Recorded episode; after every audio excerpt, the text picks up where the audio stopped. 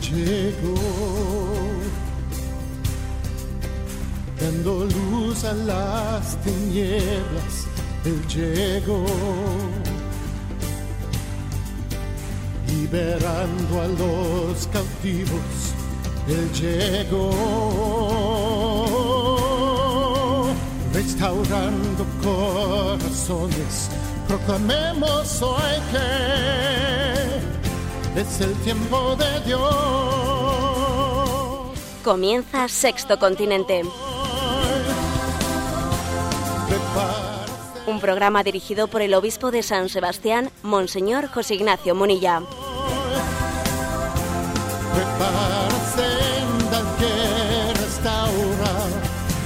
Prepárate, hoy con el corazón. Alístate, Muy buenos días a todos los oyentes de Sexto Continente. Hemos entrado ya en este mes de noviembre, mes que especialmente dedicamos a la oración por los difuntos, después de haber vivido un fin de semana intenso, un fin de semana en el que la festividad de todos los santos y todos los difuntos, y luego el domingo, el, día de ayer, pues ah, nos ha abierto, nos ha refrescado la memoria de que vivimos en comunión, que existe entre nosotros un misterioso pero real, una misteriosa pero real comunión, y que Dios ha querido que caminemos no en solitario, sino en familia. Y yo creo que una prueba concreta de esta comunión que hay entre nosotros es esta radio. La comunión se visualiza en la comunicación. Cuando la comunicación no es manipulación, cuando la comunicación está al servicio de la verdad que se transmite, es una prueba concreta de la comunión que hay entre nosotros. Vamos pues adelante con, esta, esta vocación que ha recibido esta radio. Esta vocación a suscitar comunión, la comunión en Cristo. Os animo a que este mes de noviembre sea un mes en el que tengamos, sintamos esa comunión no solo con los que tenemos a nuestro alrededor, sino con los que tenemos arriba, con los que nos precedieron, con nuestros difuntos, estén en el cielo o estén en estado de purificación, pero comunión al fin y al cabo. Y bueno, una manera también de hacer comunión es eh, suscitarla entre nosotros. Estamos para ayudarnos unos a otros. Dios ha querido que nuestro prójimo sea, en cierto sentido, como un báculo en el que apoyarnos para seguir caminando. Y creo que una manera de ayudarnos y de apoyarnos, pues es también la de la de abrir el corazón y mostrar cuáles son mis dudas. ¿Cuáles son mis dudas? ¿De qué manera puedo ser iluminado en ellas? Por eso comenzamos este programa, como tenemos costumbre, pues con las preguntas que han llegado a nuestro correo electrónico, sextocontinente arroba ¿eh? sextocontinente arroba. También tenéis eh, la cuenta de Twitter arroba obispo munilla y la, la página de Facebook ¿eh? de, que está en nombre de José Ignacio Munilla. Bueno, pues adelante vamos a hacer esta, eh, esta primera inserción entre, entre nosotros respondiendo a las preguntas que han, eh, que han tenido lugar durante esta semana. Y como siempre me sirvo aquí de algunos colaboradores, algunos jóvenes colaboradores, siempre prontos y dispuestos para que nos eh, lean estas preguntas que han llegado. Adelante con ellas. Paula de Madrid pregunta, nuestro profesor de filosofía en el instituto es más bien ateo y suelo tener con él algunas discusiones. La semana pasada nos decía en clase que la ética solo se puede basar en el consenso de la sociedad. ¿Qué le respondería usted? Bien, la ética solo se puede basar en el consenso de la sociedad. Claro, la- la- es un error tan grande meter ese solo, obviamente, pues el hecho de que en la sociedad exista un cierto consenso es un valor, eh, eh, eh, es un valor. Siempre el diálogo es mejor que el monólogo. Y la sabiduría, la sabiduría popular eh, sabe mucho cuando dice eso de que hablando se entiende la gente o que cuatro ojos ven más que dos. Pero, pero, a ver, es preciso aclarar que la ética no nace ¿eh? automáticamente del consenso. Es más, hay muchos consensos que matan. Hay muchos consensos que matan.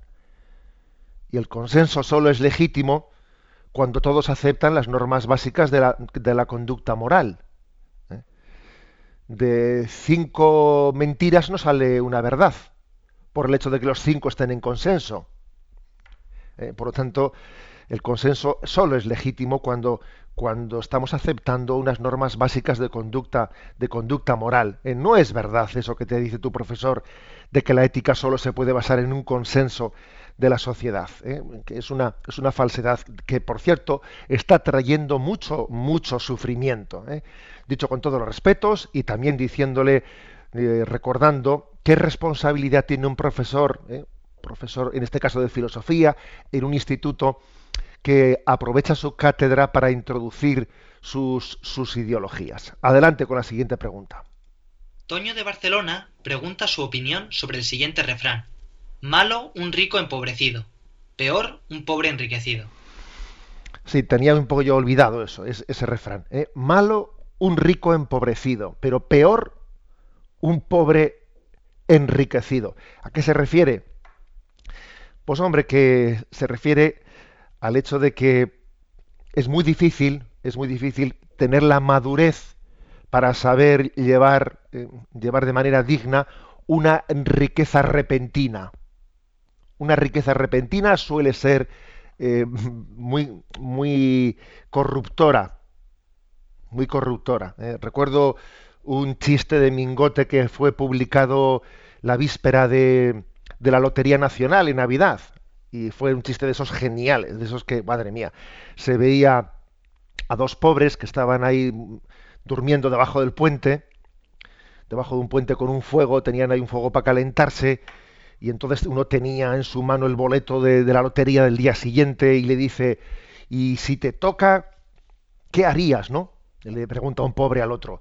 Y el otro dice, pues me compraría un yate, eh, iría pues a no sé qué vacaciones y me compraría esto y me compraría un coche de lujo y me compraría y me compraría. Y, le pregunta el otro, ¿y a los pobres no les darías nada? Y dice el otro, los pobres que se fastidien. ¿eh? Bueno, se había olvidado vamos, casi instantáneamente de que era pobre, ¿no? Solamente ya soñando en que le tocaba la lotería, ya se había olvidado de que era pobre. Bueno, em, a esto se refiere este refrán. ¿eh? A esto se refiere. Ciertamente, malo un rico empobrecido. ¿Por qué malo? Pues porque el amor propio, el amor propio no suele impedir aceptar la realidad. Pero peor un pobre enriquecido. E, es, el refranero ciertamente es muy sabio ¿eh? y, es consciente de que los nuevos ricos, ¿eh? los nuevos ricos, ¿eh? los llegados del pelotazo de la última hora, pues la verdad es que suelen, moralmente hablando, dar mucho que desear, porque han tenido una riqueza sin educación, una riqueza, digamos, que no ha sido basada, pues, en una pues en una cultura del esfuerzo del poco a poco, sino que ha sido un pelotazo de última hora, y eso moralmente, pues suele ser verdaderamente pernicioso. Adelante con la siguiente pregunta. Melendi, de Tenerife, nos pregunta, me gustaría saber cómo se distingue a una persona que tiene mucha fe de una persona que es fanática o fundamentalista. Bueno, eh, lo que sí que es cierto es que eh, hay un error muy grande entre nosotros, que es decir, claro, es que el que tiene mucha, mucha, mucha fe es un fundamentalista. No. Eh, lo malo del fundamentalismo no es que se tenga mucha fe, sino que se tiene fe equivocadamente. ¿eh? El problema no está en tener mucha fe, en tenerla equivocada, que es distinto, ¿no? Pero bueno, tu pregunta es otra, ¿no? La pregunta de Melendi lo que dice es, a ver, eh, alguna, ¿cómo se distingue, no? ¿Algún elemento para distinguir, para distinguir la persona que tiene mucha fe del que es un fanático? Yo me atrevería a decir una, vamos, un elemento de, discernimiento y de distinción. Y es el siguiente, ¿no? Yo nunca he visto a un fanático tener sentido del humor. Ni he visto a una persona con sentido del humor convertirse en un fanático. El fanatismo, el fundamentalismo, suele, también, eh, en buena medida, discernirse por esto. Carece de sentido del humor.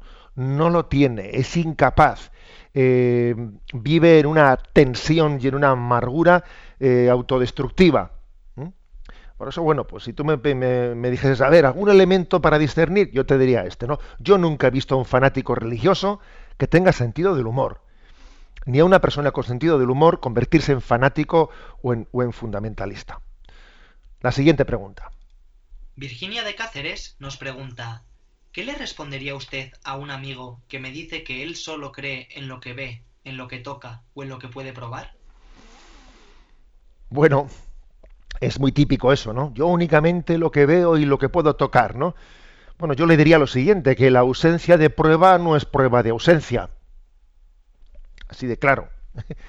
Y es que, además, eso ocurre en muchas, en muchas facetas de la vida. Hay muchísimas facetas de la vida en las que, de hecho, estamos eh, apoyándonos en determinados valores que no los tocamos ni vemos ni los podemos probar. ¿eh? Existe un factor de confianza muy grande en nuestra vida. Vamos, es que es obvio. El hecho de que yo tenga, por ejemplo, amigos, y lógicamente en un amigo confío más o en otro. A ver, estoy, no me estoy apoyando lo que puedo tocar o ver, o no, estoy, estoy dando un voto de confianza en estas personas, o en mi familia, o en lo otro es que no es verdad que podamos vivir únicamente desde lo que desde la información que nuestros sentidos nos pueden dar. No es verdad. Y por lo tanto, no es irracional ¿eh? el voto de confianza en Dios. No es irracional. De hecho, lo estamos dando en otras muchas facetas de la vida, ¿no? Por eso yo le diría eso. ¿eh? A ver, la ausencia de, prueba no es prueba de ausencia. Y la prueba es que, y, la, y, valga la redundancia, ¿no? Y la prueba es que, tú, que en tu vida continuamente lo estás haciendo en otras facetas. La siguiente pregunta. Un comunicante anónimo nos hace la siguiente pregunta. Mi mujer me acusa de ser un orgulloso, y no digo que no lo sea, pero es que me fastidia que no reconozca el esfuerzo que realizo en bien suyo y de la familia. ¿Qué consejo me daría usted para superar este conflicto que llevo dentro? Bueno, la verdad es que nuestro comunicante anónimo yo creo que es muy, o sea, se descubre mucho, ¿eh? se desnuda mucho en la manera de hacer su pregunta, ¿no? A mí me ha llamado la atención eso, ¿no? Bueno, no es que no lo sea, ¿eh? yo, mi mujer me acusa de ser orgulloso, yo no, no digo que no lo sea, pero es que me fastidia, ¿no? Bueno, Mm, ¿Qué quiero decir con esto? Que, pues que se trasluce, ¿eh? se trasluce que es verdad, que él lo reconoce, que, existe un problema de, orgullo. ¿eh? Y es que el orgullo suele ser la tumba de muchos matrimonios. La tumba de muchos matrimonios es el orgullo. Tal es así, ¿no? Yo, yo creo que, bueno, pide un consejo, ¿no? Yo diría lo siguiente, hay que esforzarse en no hacer verdad eso de que es más fácil renunciar a la propia felicidad que al propio orgullo. Que es que la persona orgullosa, de hecho, de hecho, cuando un orgulloso está ahí que no cedo, que yo, eh, que me tienen que reconocer, que tal, ¿no? Es curioso porque el orgulloso casi está dispuesto, casi está dispuesto, ¿no? A dejar, a dejar de ser feliz con tal de que eh, quedar por encima como el aceite estoy casi dispuesto a renunciar a mi propia, mi propia felicidad en vez de renunciar a mi propio orgullo, que es el colmo. Es el colmo. ¿eh? Destrozado, pero, pero ¿eh? como el aceite por encima. Hecho polvo, pero como el aceite por encima. Pero hombre, yo creo que esa es la mejor manera de desenmascarar. A ver, cuando hay algo de esto, cuando el orgullo, cuando el orgullo antepone mi yo mi yo al bien, a la verdad, al bien común, al bien común, a ver, es que entonces hemos, hemos perdido el norte. ¿eh? Es que las cosas a veces las estamos, las estamos discutiendo, estamos defendiendo ciertas cosas más por mías que por verdaderas.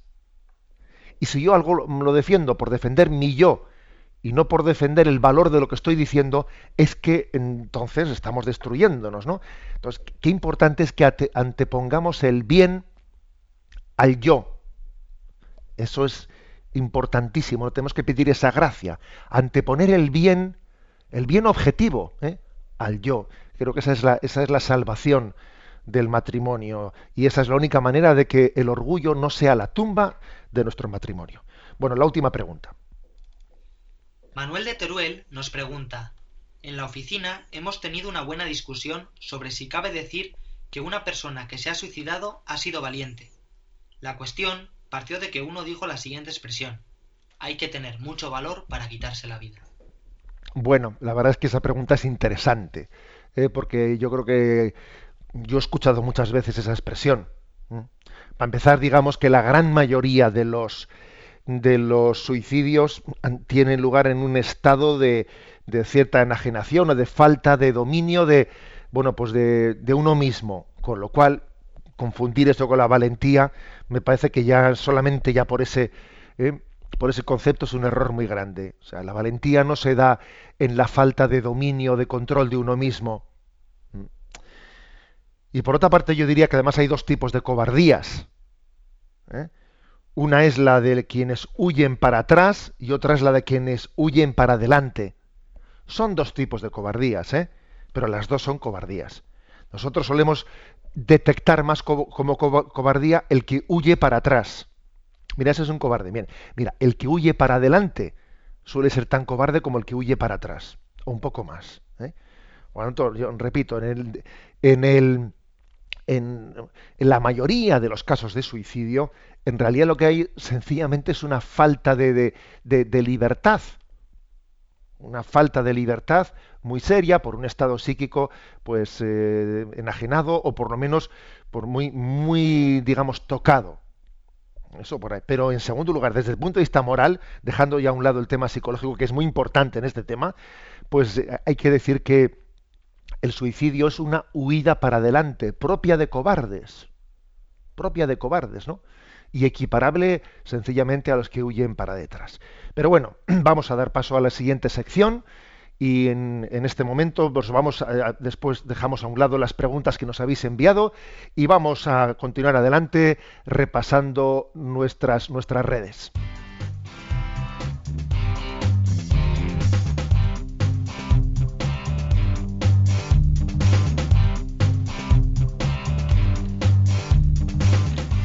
Repasando las redes.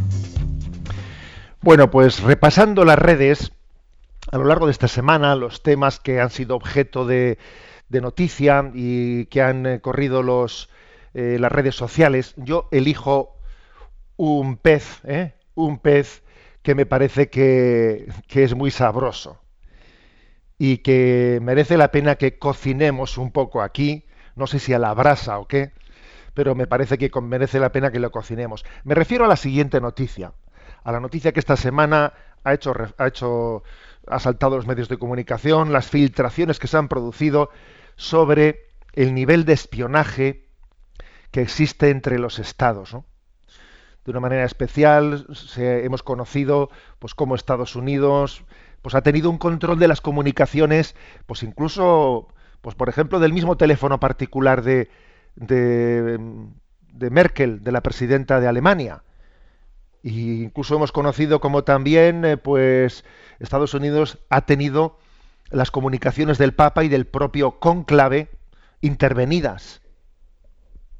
Y bueno, la verdad es que a raíz de, de que aquel joven que tiene unos 30 años, Edward Snowden, pues este hombre que es un especialista en la tecnología actual, ¿no? que fue pues un consultor tecnológico de la, de la CIA y de la NASA, pues este hombre hizo unas revelaciones en junio, en junio de este año eh, a los periódicos The Guardian y Washington Post, en los que nos, nos abría los ojos algo que ya más o menos intuíamos, ¿no? que es que, digamos, la tecnología actual pues permite un grado de espionaje que es increíble, ¿no? Y hemos sabido, bueno, pues que, o sea, claro, se, se toma como excusa eh, como una excusa moral para el, para el espionaje, el, pues el perseguir el mal, Sí, pero, pero vamos a ver, pero ¿qué tendrá que ver perseguir el mal con estar escuchando el cónclave y lo que dice el Papa? Eh, pero, pero qué falta de honestidad es esa. Y yo creo que esto merece, merece una reflexión. Luego, además, vemos que la, en las reacciones que han tenido los estados, uno dice, todos estos están, están de alguna manera implicados, porque si, si estos fuesen inocentes, serían capaces de hablarle con otra autoridad al señor Obama. Pero claro, en el fondo llaman eh, los, jefes de Estado de Europa han llamado pues al embajador a consultas de Estados Unidos para nada le han dicho dos palabritas y no, o sea, no han sido capaces de hablar con autoridad porque también eh, nosotros somos cómplices porque es que este este tema del espionaje está muy generalizado y yo creo que esto merece la pena pues aquí un comentario hay que cocinar esta noticia porque es que porque se las trae se las trae. ¿Qué es lo que esto deja, deja al descubierto? Pues deja al descubierto quién cree realmente en la libertad del hombre y quién no cree en la libertad del hombre. Es curioso, oye, porque desde el liberalismo y desde este relativismo eh, prepotente eh, que está presente en todos los sitios, ¿no? Desde este relativismo lo que se dice es que eh, no se puede creer en la verdad, como esos católicos ¿no? que, se, se piensan que existe una verdad ante la cual todos tienen que inclinarse. No, no, nosotros somos relativistas porque respetamos la libertad de la gente y tal. Ya, ya, ya te digo yo quién respeta aquí la libertad y quién no la respeta. Yo creo que el que no cree en la verdad, el que no cree en el bien común, porque claro, si no crees en la verdad, no crees en el bien común, piensa que la clave del gobierno del mundo está en la información. Intenta suplir la verdad por la información. Claro, el que no cree que la verdad me hace libre, lo que dice es la información es poder. Es así. ¿eh? Se sustituye eh, la máxima de Jesucristo, la verdad os hará libres, por la información es poder. Y esto es lo que ocurre. ¿eh? El totalitarismo nace de la negación de la verdad en sentido objetivo. Si no se reconoce una verdad objetiva, triunfa la fuerza del poder. La raíz del totalitarismo hay que verla en la negación, en la negación de la dignidad trascendente de la persona humana. Yo, creo que este análisis que estoy haciendo eh, debería de abrir los ojos a muchas, a muchas personas. Curiosamente, a los católicos se nos ha acusado de que porque creemos en la verdad, eso, eso nos lleva a no respetar la intimidad de la conciencia. No, no, mire usted, todo lo contrario.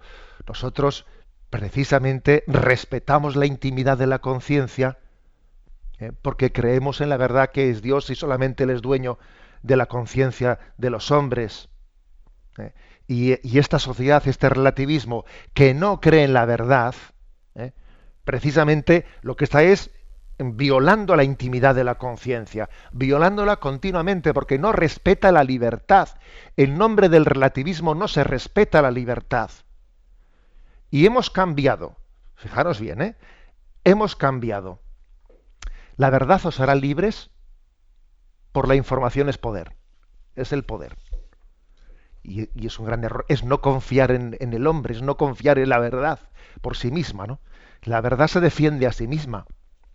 Bueno, pues esta semana, desde luego era, tremendo, es, tremendo ver que aquí todas las comunicaciones están interceptadas, etcétera. Bueno, a mí me ha llamado la atención entre las, eh, las noticias que han llegado por Twitter una, un, un, pequeño comentario que voy a leer que llegaba de Infocatólica, que tenía como título Obama, un James Bond de pacotilla. ¿eh? Y os lo voy a leer porque es muy cortito. Decía así, ¿no? Obama, un James Bond de pacotilla. Me llegó ese Twitter y dije, hombre, esto lo voy a leer. ¿eh? Entré a leerlo y decía lo siguiente.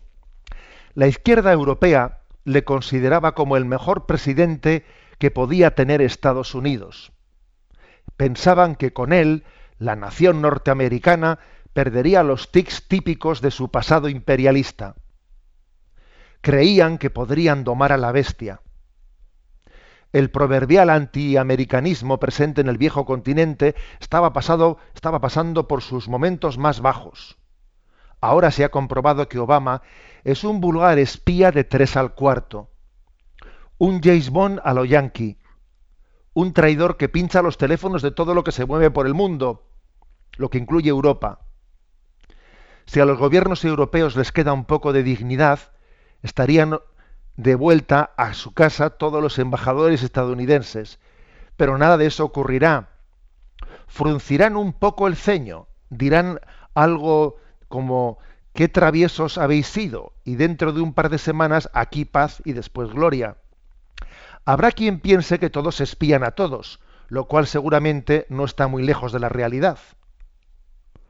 Obama también espió al Vaticano. Pincharon el teléfono del Papa Francisco en Roma, antes del cónclave, cuando todavía era cardenal Bergoglio. Pues dadas las querencias telefónicas del Papa argentino, es bastante probable que todo lo que lograran fuera captar sus conversaciones con su familia, con algún cura de, los, de Buenos Aires o con la señora de la limpieza de su casa en la capital argentina. Sin duda, también habrán intervenido las líneas de otros cardenales, pues vale, que lo disfruten. Dice el padre Lombardi que el tema no le preocupa gran cosa. A mí tampoco, pero no estaría de más decirle a Obama que es un miserable, que estas cosas no se hacen, que deja en evidencia su verdadera naturaleza y que ya está bien de pisotear la dignidad del resto del mundo. Bueno, pues un breve artículo firmado por Luis Fernando Pérez Bustamante que nos envían eh, desde un Twitter enviado desde Infocatólica. Quede ahí, quede esa reflexión y después de decir estas palabras picantes, vamos a eh, también dar un, paso más, ¿no? Un paso más. Dicen que la música amansa a las fieras, vamos a ponerlo en obra y vamos a dejar que María, nuestra Madre, siembre paz en nuestros corazones, aunque nos espíen. ¿eh? Y porque estamos en presencia de Dios. Y quien vive en presencia de Dios es capaz de vivir en libertad aunque sea espiado. Esa es mi reflexión última. Permitidme pues que pongamos un momento de oración escuchando este Ave Verum cantado por el Orfeón Donostiarra.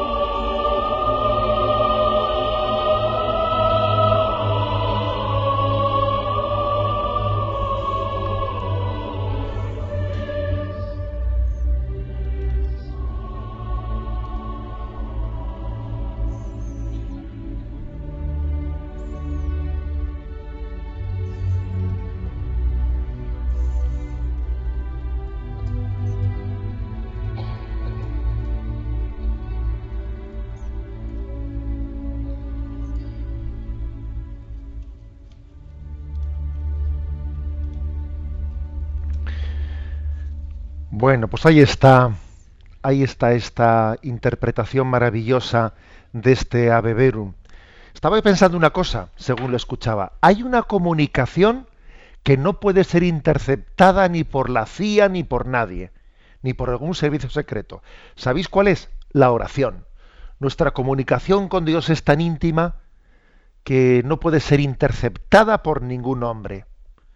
Y además ojalá pudiese ser interceptada, porque podía cambiar el corazón de los podía cambiar, ¿no? el corazón de los espíritus obtusos.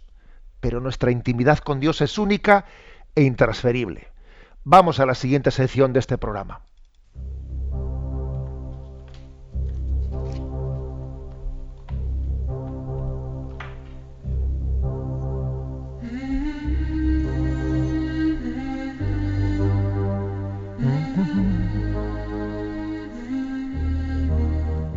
Hasta el viento y el mar le obedecen.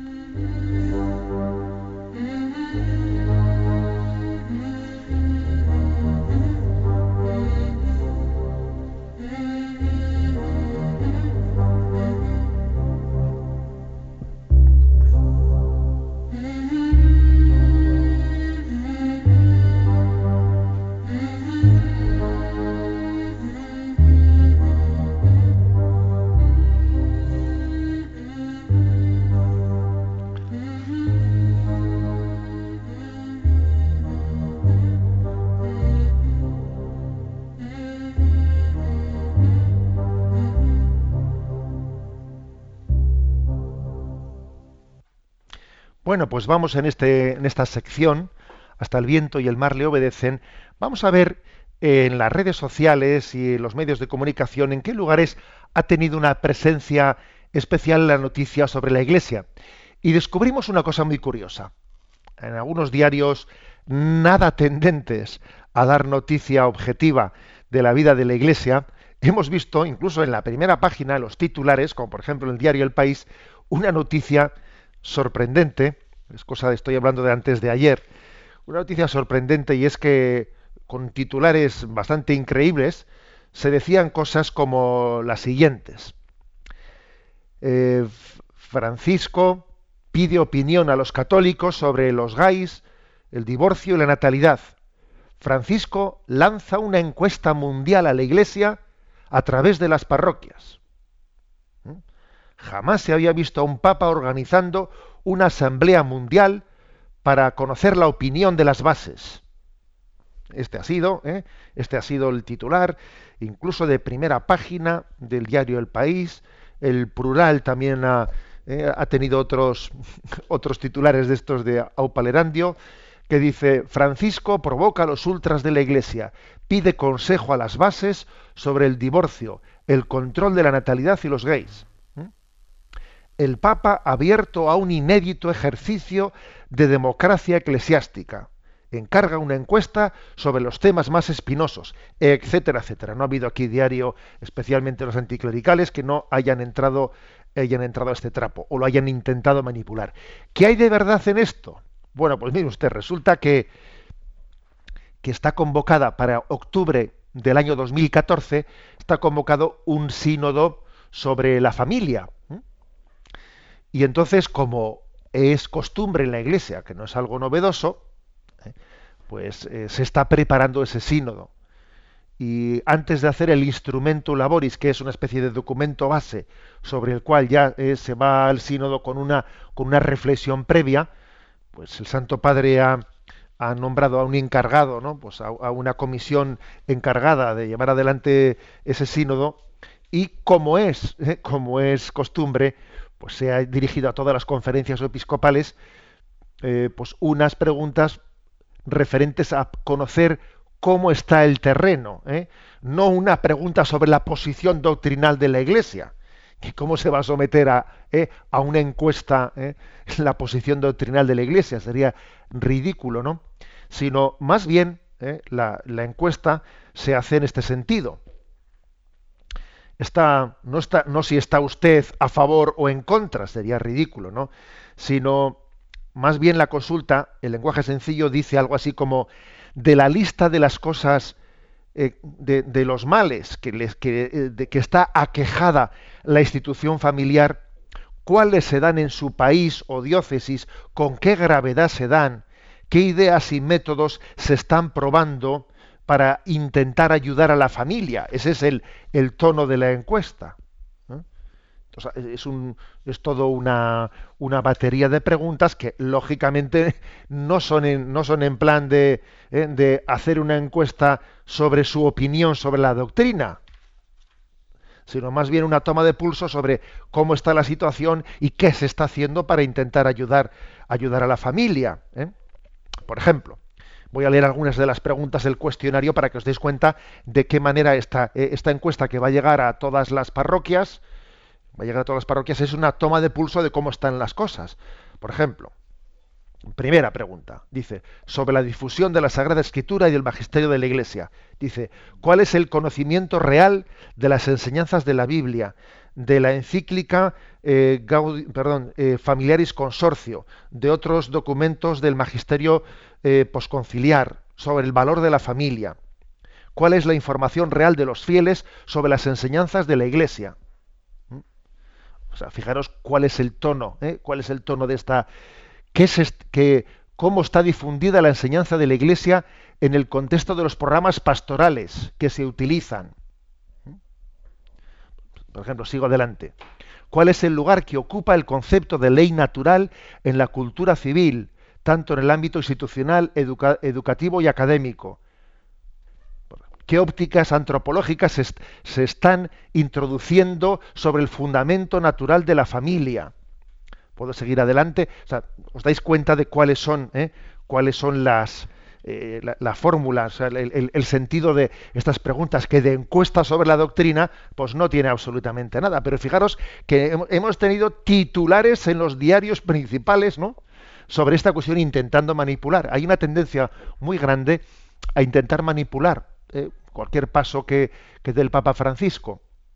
Y el, el padre Lombardi, encargado de comunicación, bueno, pues rápidamente el día 2 de noviembre hizo una rueda de prensa y puso las cosas en su sitio. Pero claro, ya estos diarios no han vuelto a hacer un, eh, otro titular sobre lo que el padre Lombardi les ha dicho, les ha precisado. ¿eh? Por ejemplo, sobre la apertura de los esposos a la vida. ¿eh? Fijaros qué preguntas hacen aquí. ¿Cuál es el conocimiento real que los cristianos tienen de la doctrina de la humana evite? ¿Qué conciencia hay de la evaluación moral de los distintos métodos de regulación de los, de los, nacimientos. ¿Qué profundizaciones se podrían sugerir para poder realizarlo? ¿Eh? ¿Qué métodos naturales se promueven de parte de las iglesias particulares para ayudar a los cónyuges a poner en práctica la doctrina de lo humano evite? O sea, ya os dais cuenta cuáles son, eh, cuál es el, tenor de las preguntas. Por lo tanto, a ver, en los titulares que hemos leído esta semana, ¿no? Que han sido de esos gloriosos el Papa hace una encuesta, ¿eh? Hace una encuesta mundial sobre la opinión de los gays y, el aborto y, los anticonceptivos. Bueno, pues la verdad es que es increíble cómo se puede. Yo por una parte creo que también eh, existe una incapacidad de conocer, de conocer el corazón de la Iglesia. Hay una cierta incapacidad. es no entender que nosotros creemos en la revelación y en el magisterio de la Iglesia, lo cual, lo cual no, nos pone, no nos incapacita pues para decir vamos a hablar de cómo están las cosas. Es que acaso, acaso creer en la, en la verdad, en el bien moral, eso nos impide poder tomar contacto de cómo están las cosas en la calle? Pues claro que hablamos de cómo están las cosas en la calle. Nosotros no partimos únicamente de un ideal y estamos desconectados de cuál es la situación. Tomamos el pulso a la realidad, pero no para, no para basar nuestra fe y nuestra moral en cómo está, en cuál es la opinión mayoritaria en la calle. No, porque es que tenemos un diálogo y tenemos un encuentro para poder transmitir el mensaje, el mensaje de Jesucristo. Eh, una cosa, una cosa no quita, no quita la otra, ¿no? En resumen, ¿eh? en resumen de este comentario, en este, en este apartado de hasta el viento y el mar le obedecen, existe una tendencia a la manipulación en la comunicación del Papa Francisco. Hay una tendencia a manipular su, su comunicación, como también existía con el Papa Benedicto XVI en otro sentido, pero en el fondo es lo mismo. De todas maneras, yo creo que tenemos que estar muy tranquilos porque el Papa Francisco, yo creo que esta especie de inusitada, inusitada simpatía que se ha, eh, que se ha forjado eh, en torno a él eh, por parte de medios que han sido y siguen siendo, ¿no? claramente anticlericales, es una gran oportunidad y estoy convencido que él la va a administrar muy bien. Estoy totalmente convencido. Es una gran oportunidad porque hace que muchos, muchos ciudadanos que viven en esos ámbitos mediáticos así tan anticlericales, muchos ciudadanos, bueno, pues eh, bajen su nivel de anticlericalismo, eh, metan las uñas, que las tienen sacadas, eh, pues metan las uñas y comiencen a ver la iglesia con un punto de simpatía, con un punto de cariño, o por lo menos sin el punto de, eh, pues de animaversión que tenían antes, y eso, y eso les pone en tesitura de poder ser alcanzados por Cristo mejor. Poder ser alcanzados por el Señor. Luego tengamos mucha confianza porque aunque haya intentos de manipulación como este, yo estoy convencido que el Señor que es dueño de la historia, se está sirviendo de este momento, de este momento para que esta simpatía que se, ha suscitado, bendición de Dios hacia el Papa Francisco, esté disponiendo muchos corazones a, a la acogida de la gracia de Dios. Estoy convencido.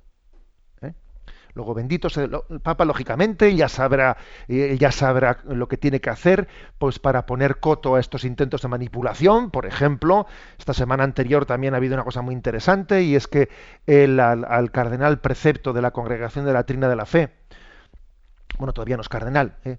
no es cardenal todavía, pero bueno, eh, Monseñor Miller, pues le ha pedido, bueno, él ha escrito en el Observatorio Romano, en el periódico de la Santa Sede ha escrito un artículo sobre cuál es el posicionamiento real de, de, nuestra fe católica ante, ante la ruptura del matrimonio, ante el divorcio, ante temas así delicados como de qué manera la Iglesia se tiene que relacionar con los matrimonios que se rompieron y con las personas que han vuelto a formar nuevos matrimonios o bueno, o nuevas uniones, digamos lo mejor, nuevas uniones después de haber roto sus matrimonios. Bueno, pues, por ejemplo, el cardenal mm, precepto de la Congregación de la Doctrina de la Fe, perdón, que de nuevo, que no es cardenal todavía, posiblemente lo sea en este próximo consistorio, bueno, pues ha salido escribiendo un, artículo buenísimo que os lo recomiendo, La fuerza de la gracia, eh, escrito por Monseñor Miller, en el que ha aclarado muchos conceptos que algunos de estos medios de comunicación pretendían manipular como si el Papa Francisco pues no, no apostase y no creyese por, eh, pues por toda la disciplina de la Iglesia en torno a la indisolubilidad del matrimonio. O sea que el Papa ya sabe bien cómo tiene que llevar adelante las cosas. Nosotros, digámoslo claramente, hasta el viento y el mar le obedecen y bueno será que también utilicemos nuestros medios de comunicación bueno pues para para comunicar cuál es la realidad. La realidad es que se está preparando el sínodo el sínodo sobre la pastoral de la familia que tendrá lugar en octubre del año 2014 se está preparando ese sínodo y la iglesia entera pues está en reflexión de cómo están las cosas y qué podríamos hacer para ayudar a la familia para ayudar a tener una pastoral servidora del el santuario de la vida, servidora del santuario de la vida, que es la familia.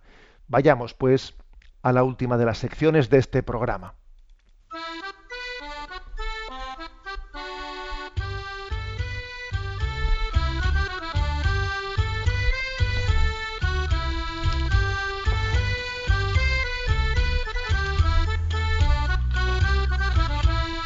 Una gota en el océano.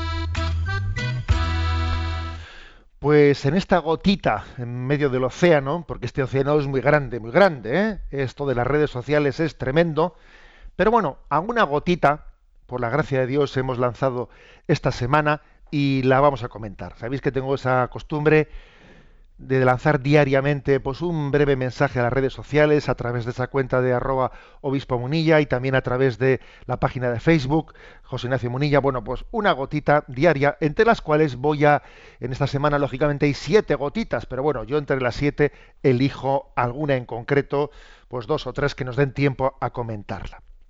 A ver un pensamiento que me, ha, eh, me gustó mucho me ha ayudado mucho y, y he querido compartirlo esta semana es una reflexión de San José María, ¿eh? San José María escriba de Balaguer, que dice lo siguiente, todo lo que ahora te preocupa cabe dentro de una sonrisa.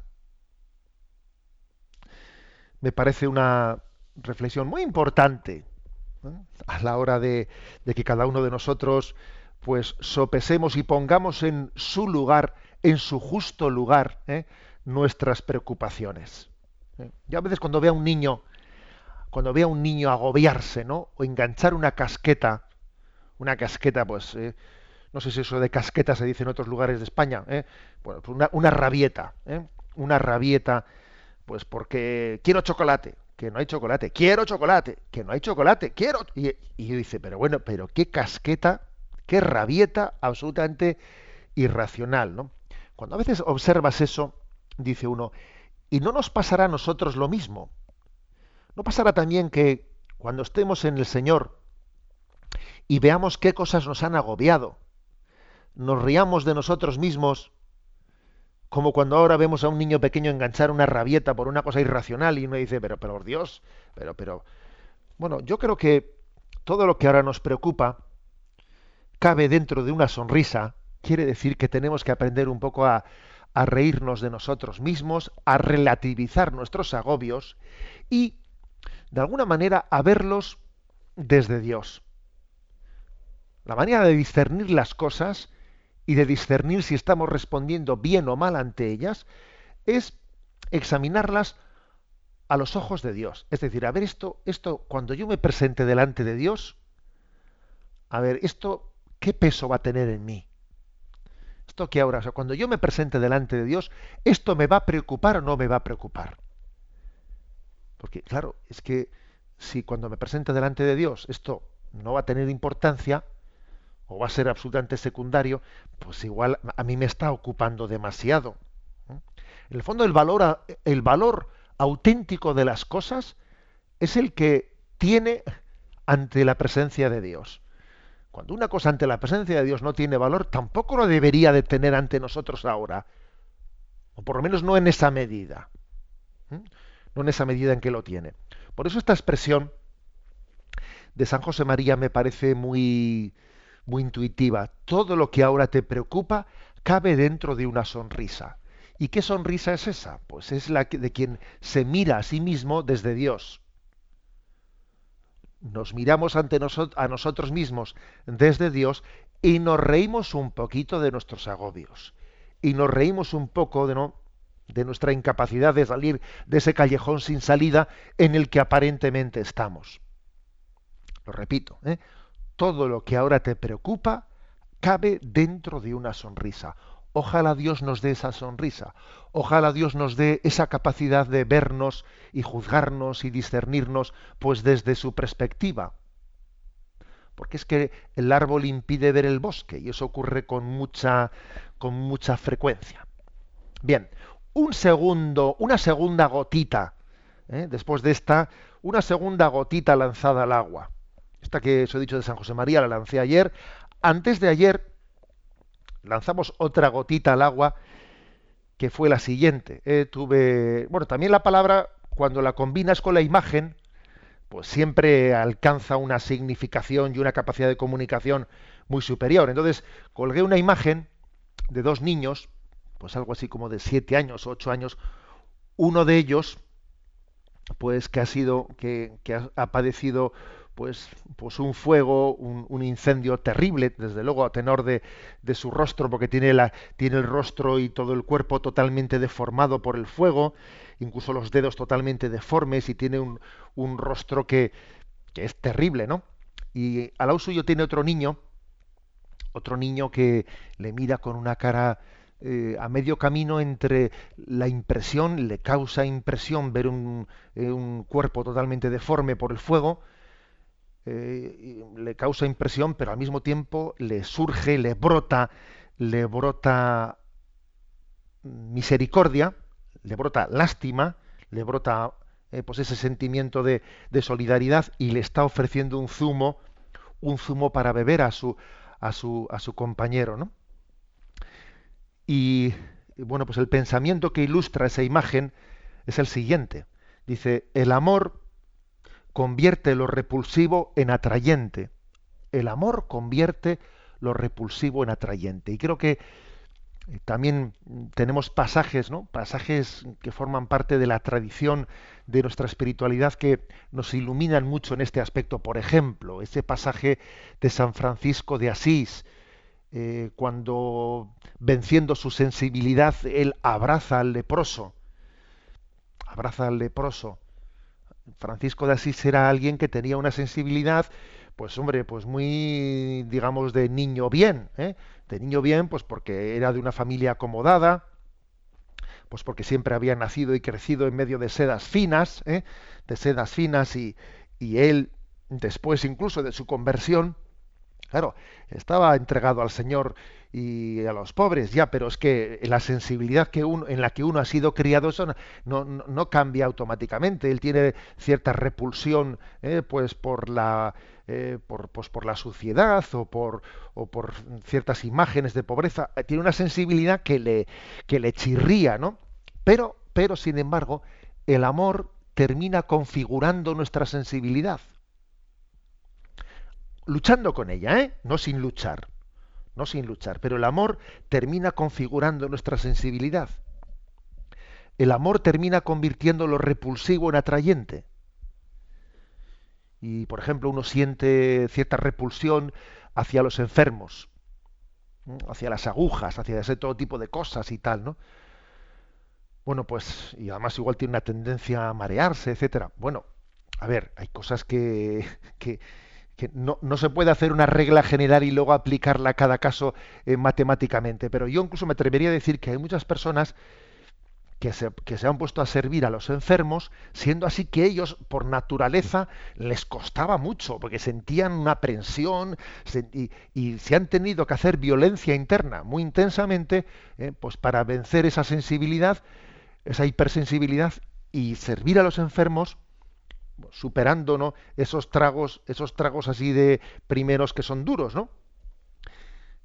Y finalmente, habrá siempre excepciones, ¿no? Pero finalmente la sensibilidad termina por ser educada, termina por ser educada por el amor. El amor convierte lo repulsivo en atrayente. Esto es una gran, una gran lección. Y creo que nos tiene que, nos tiene que llevar a tomarnos en serio la mortificación con nosotros mismos, la mortificación de nuestra sensibilidad. ¿eh? Por ejemplo, esto me, con los alimentos, esto me gusta o no me gusta. A ver, aprendamos a comer de todo, también de lo que no nos gusta. O sea, no demos rienda suelta a nuestro gusto sensible. ¿eh? Este me cae simpático y el otro antipático, y con el que me cae simpático estoy todo el día con él, con el que me cae antipático no eh, procuro alejarme de él. A ver, mm, venzamos esa tendencia. O por ejemplo, hay personas que son verdaderamente, pues que resultan pesadas, que te paran, que te dan la vara, que no sé qué, e intento huir de ellas. Cuando voy por una acera me cambio. A ver, venzamos ese tipo de repulsiones interiores. El amor convierte lo repulsivo en atrayente y tenemos que educar a nuestra sensibilidad, tenemos que educarla, ¿no?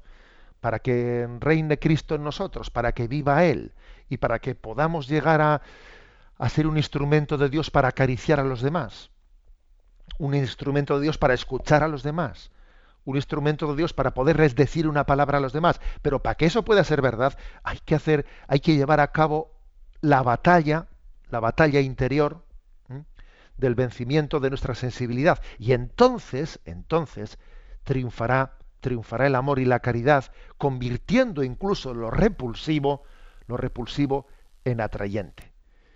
Pues ánimo, porque estamos todos metidos en esta batalla, que el Señor nos conceda la gracia de llevar adelante esta tarea de santificación. yo me despido con la bendición de Dios Todopoderoso, Padre, Hijo y Espíritu Santo. Alabado sea Jesucristo.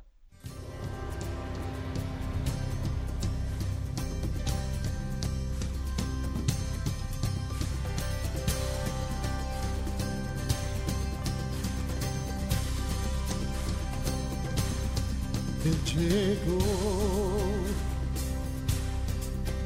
dando luz a las tinieblas, Él llegó,